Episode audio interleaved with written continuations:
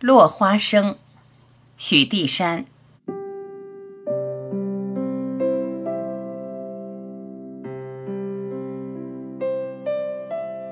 我们屋后有半亩细地，母亲说让它荒芜着怪可惜。既然你们那么爱吃花生，就辟来做花生园吧。我们几子弟和几个小丫头都很喜欢，买种的买种，动土的动土，灌园的灌园。过不了几个月，居然收获了。妈妈说：“今晚我们可以做一个收获节，也请你们爹爹来尝尝我们的新花生如何。”我们都答应了。母亲把花生做成好几样的食品，还吩咐这节期要在园里的茅亭举行。那晚上的天色不大好，可是爹爹也到来，实在很难得。爹爹说。你们爱吃花生吗？我们都争着答应，爱。谁能把花生的好处说出来？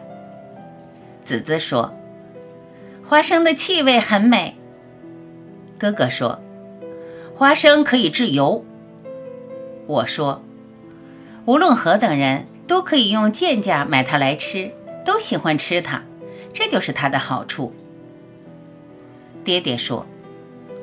花生的用处固然很多，但有一样是很可贵的。这小小的豆，不像那好看的苹果、桃子、石榴，把它们的果实悬在枝上，鲜红嫩绿的颜色令人遗忘而发生羡慕的心。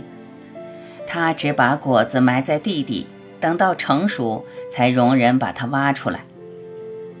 你们偶然看见一颗花生瑟缩地长在地上。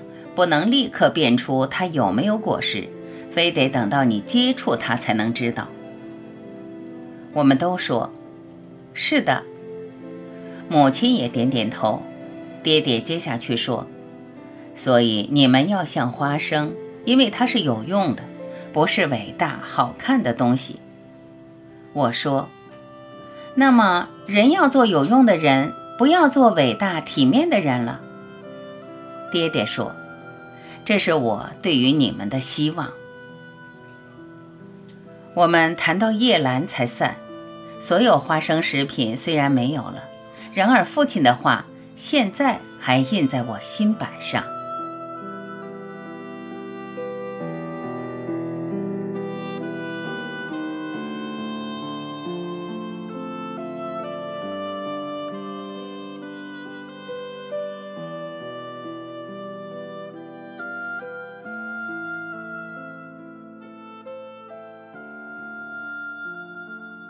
感谢聆听，我是晚琪，再会。